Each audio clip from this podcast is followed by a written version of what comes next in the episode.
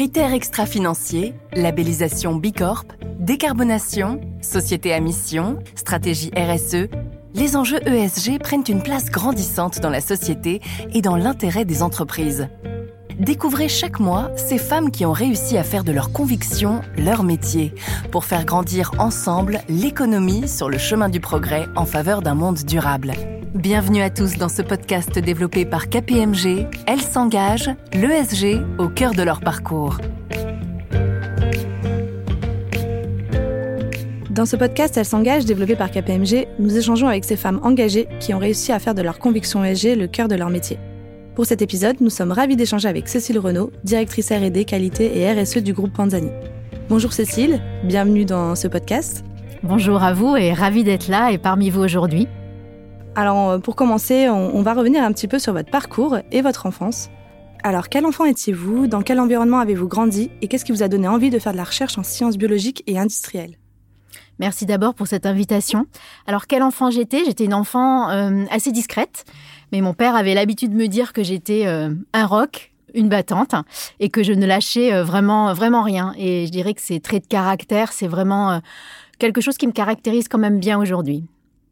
Alors très vite, euh, très vite, j'ai su en fait que euh, je voulais être euh, scientifique assez rapidement parce que apprendre, découvrir, approfondir les choses, savoir le pourquoi les choses, elles s'organisent de telle ou telle façon, ça a vraiment été quelque chose qui m'a drivé et qui m'a conduit sur le chemin de l'université. Et donc j'ai été voilà universitaire. Moi, je suis universitaire biochimiste. Et, et, très vite, je me suis dirigée vers ce que l'on appelle les sciences de l'aliment pour, euh, pour travailler autour de l'alimentation de façon générale. Et, euh, et donc, j'ai travaillé à l'université de Montpellier jusqu'à euh, la fin de mes études où j'ai décidé d'aller encore plus loin, d'approfondir de façon plus dirigée vers l'alimentation et je me suis dirigée vers un doctorat. Et donc, après vos études, vous intégrez le groupe Bell en tant que chercheuse. Euh, quelles sont les valeurs qui vous ont séduite chez Belle euh, et qu'est-ce que vous y avez appris et, comment en fait est né cet engagement qui, va vous suivre tout au long de votre carrière? Alors je ne sais pas si c'est inné, en tout cas euh, j'ai quelque chose d'assez profond au fond de moi qui est tourné vers les autres pour aider les autres. un exemple concret, c'est voilà j'ai été aidante pour ma maman qui était atteinte de la maladie d'Alzheimer et je l'ai aidée et je l'ai accompagnée et je l'ai fait évidemment J'étais, j'étais en, poste à ce moment-là, donc je l'ai fait en plus du reste. Mais euh, voilà, ça montre euh, en quoi euh, aider les autres, être tourné par les autres, c'est quelque chose d'important. Et quand on parle de notre action citoyenne quelque part dans un programme RSE, ben oui, je pense que c'est profondément ancré dans les personnes qui portent ces fonctions-là aujourd'hui. Alors, euh, donc j'ai rejoint le groupe Bell pour, euh, pour préparer en fait mon, mon doctorat. Euh, et c'était un, un, sujet euh, passionnant que mes équipes d'encadrement au niveau du groupe Bell m'ont m'ont toujours encouragé d'aller encore plus loin. Et c'était un sujet qui a donné lieu à deux brevets, à une mise sur le marché d'un produit. Et, euh, et, je dirais ce qui caractérise euh, le groupe belge, j'y suis restée 23 ans. Donc on reste pas 23 ans dans un groupe par hasard. C'est qu'au-delà euh, des, des, des, valeurs qui sont, qui sont affichées, il y a vraiment une, une réelle proximité. Euh, une bienveillance et on m'a encouragé euh, tout au long de mon parcours à aller encore plus loin euh, et on m'a fait confiance. Vous nous parlez de confiance et c'est vrai que c'est une question clé qui revient souvent dans le parcours des femmes. Et justement, euh, ce podcast s'appelle Elles s'engagent et on, donne la parole euh, à des femmes euh, justement sur leur parcours.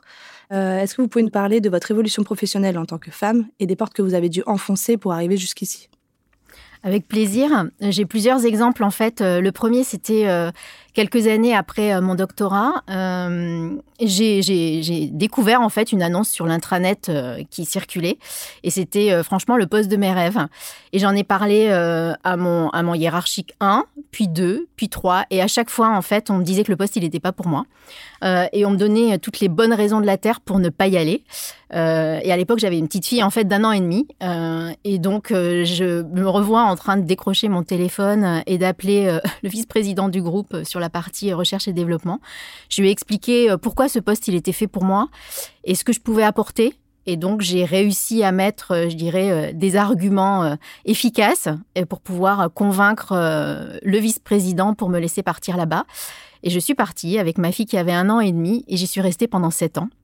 Et, euh, au, bout de, au bout de ces années-là, je pense qu'il regrette absolument pas puisque j'ai réussi à mettre en place, avec mes équipes bien entendu, un modèle euh, performant au niveau de l'innovation euh, qui a été à plusieurs reprises récompensé au sein du groupe.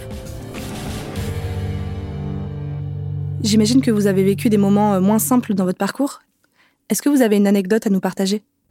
Alors j'ai eu un, moment au niveau de ma carrière qui n'a pas été simple à gérer. Euh, je me suis retrouvée euh, responsable de, production euh, à Lons-le-Saunier, dans l'usine qui fabrique la vache qui rit. et je me suis retrouvée à manager 50 hommes. Et ce qui, était, ce qui a été compliqué, c'est pas forcément de manager 50 hommes, mais c'est vraiment de se retrouver pour quelqu'un comme moi qui était scientifique, universitaire, dans un domaine de production, avec devoir acquérir en fait des qui était différent, un environnement qui était différent. Et, euh, le fait de manager 50 euh, hommes n'a pas été compliqué. Évidemment, j'ai eu des petits pics à droite, à gauche, mais ça permet aussi euh, de prendre du recul et, d'avancer avec eux. Et, encore une fois, de convaincre pour mettre en place des choses.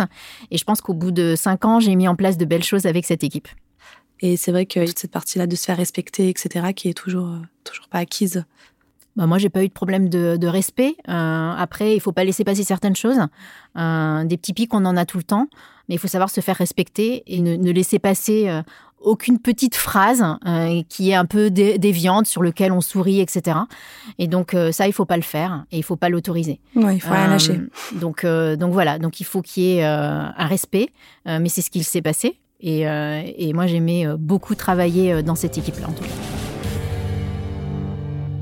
Vous pouvez aussi nous peut-être nous parler de justement euh, de votre rôle de femme en tant que, directrice aujourd'hui à R&D euh, chez Panzani. En fait, quand j'ai été euh, embauchée chez Panzani, au départ, j'étais directrice R&D et qualité. Donc la RSE, en fait, elle faisait pas partie de mes de mes attributions au départ.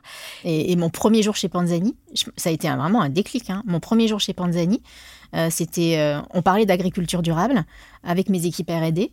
Et, j'ai découvert toutes les possibilités et le champ du possible euh, que l'on pouvait faire euh, avec un Panzani qui était leader de cette filière-là euh, et pour lequel nous pouvions avoir un impact. Et ça, ça a été mon jour 1 chez Panzani. Et c'était, pour moi, ça a été la révélation.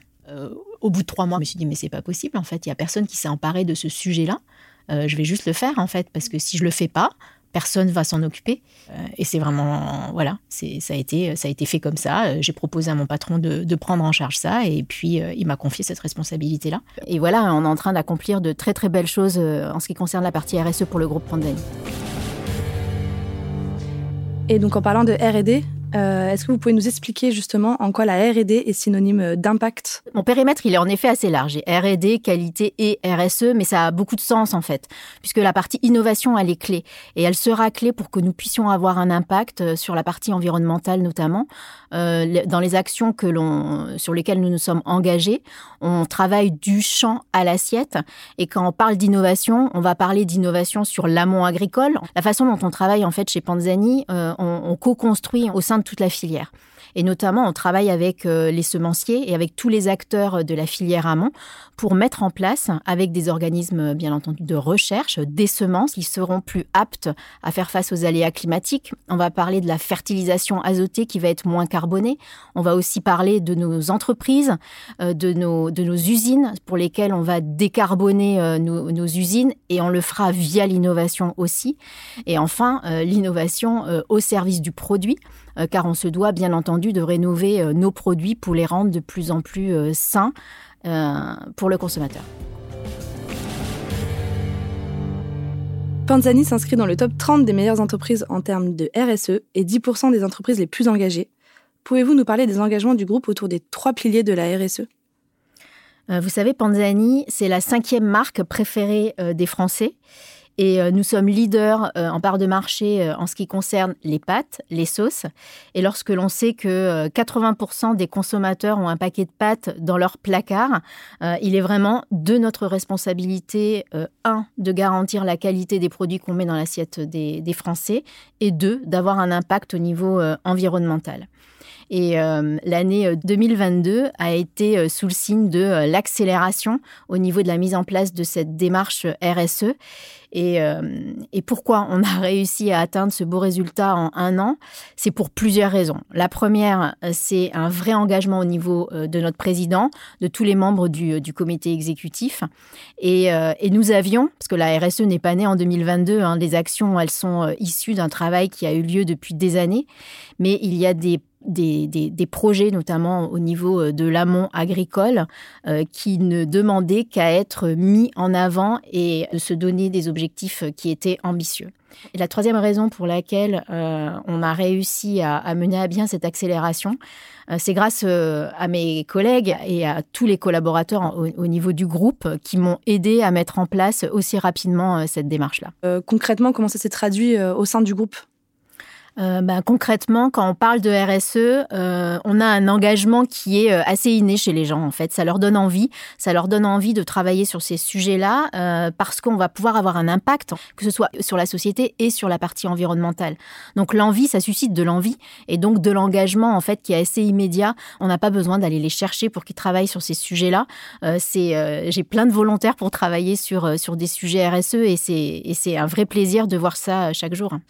Vous parlez d'engagement auprès de vos collaborateurs. Est-ce qu'il y a d'autres notions en fait qui vous permettent euh, de, travailler autour de la RSE bah, La confiance, elle est, elle est clé. Elle est clé pour engager. Et donc, on travaille euh, un main dans la main et en toute transparence en fait. Et, euh, et ce projet-là, il a du sens. Et quand on donne du sens à tout à chacun, eh bien, enfin, on sait pourquoi on se lève le matin. Panzani est très propriétaire de ce projet-là. Et je pense que du coup, du fait de cette transparence, du fait de cet engagement qui est donné à plus haut lieu et d'avoir du sens, eh bien en fait, euh, ça permet de susciter euh, l'envie de chacun. Et les collaborateurs vous font confiance euh, grâce à cette transparence. En fait. tout à fait. On a, on a une vraie confiance, en fait, pas qu'en moi, évidemment, avec toute l'équipe qui travaille autour de la RSE pour mener à bien ce projet, oui. Donc, vous venez nous parler des collaborateurs, mais est-ce que vous pouvez nous parler concrètement des principaux engagements du groupe? Alors notre mission euh, donc euh, chez Panzani, c'est de bien nourrir hein, et bien nourrir euh, sème l'avenir. Nos engagements, ils sont vraiment ambitieux. Et encore une fois, Panzani, il est propriétaire de, ces engagements-là. Et donc, ça veut dire quoi être propriétaire? C'est-à-dire que ils font partie de notre ADN. Ils font partie de l'ADN de Panzani pour justement qu'on puisse avoir un impact qui est dirigé, que ce soit au niveau de l'environnement ou au niveau de nos, de nos collaborateurs. Donc nous avons euh, différents types euh, d'engagements et nos engagements, ils s'inscrivent vraiment du champ à l'assiette. On a des engagements autour de euh, l'agriculture durable sur nos filières stratégiques que sont le blé dur et la tomate. On a des engagements forts au niveau de la partie réduction de nos émissions CO2. On a décidé de, de soumettre nos objectifs au SBTI en dessous de 1,5 degré. C'est un engagement qui est extrêmement fort. ensuite, on a, on a la chance d'avoir de très bons produits, sains, bons et accessibles à tous, eh bien, on a des engagements euh, forts au niveau de, euh, de cette alimentation pour poursuivre nos efforts, euh, pour développer des produits qui sont euh, sans additifs, sans conservateurs, avec euh, des, produits naturels. Et enfin, pour revenir sur ce qu'on avait dit au niveau des collaborateurs, on a un, programme qui correspond à notre ADN, encore une fois, Panzani, ça veut dire quoi? On va aider à former autour de notre savoir-faire, ce moulier pastier. On va le faire savoir. On a évidemment des programmes sur la diversité, sur l'inclusion, sur la partie sécurité. Et, on est en de, regarder euh, quel type d'associations on peut soutenir qui sont en lien avec, euh, avec nos actions. Donc vous travaillez avec des associations euh, environnementales et autour de l'inclusion. On est en train de faire ce travail de mapping d'associations, mais ça va être certainement autour du bien manger et surtout une alimentation qui est accessible à tous. Quand vous dites accessible à tous, concrètement, qu'est-ce que ça veut dire pour le consommateur? Bah, on fait face en ce moment à une inflation euh, hors norme. Et nous, ce qu'on peut proposer euh, avec notre gamme de produits, hein, une association de pâtes et de sauces euh, légumes, on peut apporter aux consommateurs, à une famille, un plat très peu cher et donc accessible à tous. Et tout en garantissant des produits qui sont bons, sains et pour lesquels on se régale, qui ne se régale pas autour d'un bon plat de pâtes. Les pâtes, déjà, c'est clé auprès de tous les consommateurs et Panzani est un groupe connu auprès de tous. En quoi, pour vous, les grands groupes comme Panzani ont un rôle clé à jouer dans la transition écologique, justement? Alors chez Panzani, nous avons fait le choix du 100% français. En effet, on a, on pourra se dire à l'horizon de 2025 que 100% de nos pâtes qui sont fabriquées en France, elles seront issues euh, de production de blé dur euh, en France et, un blé dur qui sera produit de façon durable. Alors, euh, en, quoi ça peut être, on peut se dire en quoi ça peut être ambitieux en fait. Bah, le blé dur, c'est une céréale qui est, qui est compliquée puisqu'elle a un taux protéique qui est important. Et donc, quand on, quand on souhaite avoir un blé dur de qualité, eh bien, il faut être extrêmement exigeant sur la qualité, la sélection de nos blés durs. Et donc, euh, le fait d'avoir une seule source de euh, production qui est en France, eh bien, ça nous met la barre extrêmement haute.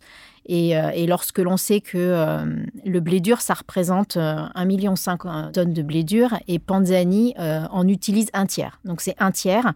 Et lorsqu'on dit que toutes nos pâtes seront faites à partir de blé dur, on parle de 260 000 tonnes. Donc les quantités sont très importantes. Donc, donc oui, c'est un projet, un projet ambitieux. Vous êtes donc une entreprise responsable? Mais responsable, ça veut dire quoi exactement? Alors responsable, ça veut dire plusieurs choses. Euh, être responsable dans notre production euh, de blé dur, ça veut dire qu'à l'horizon de 2025, nous serons 100% sans résidus de pesticides, par exemple. Nous avons des programmes aussi sur la partie biodiversité. On va s'engager à avoir des bandes fleuries dans nos champs.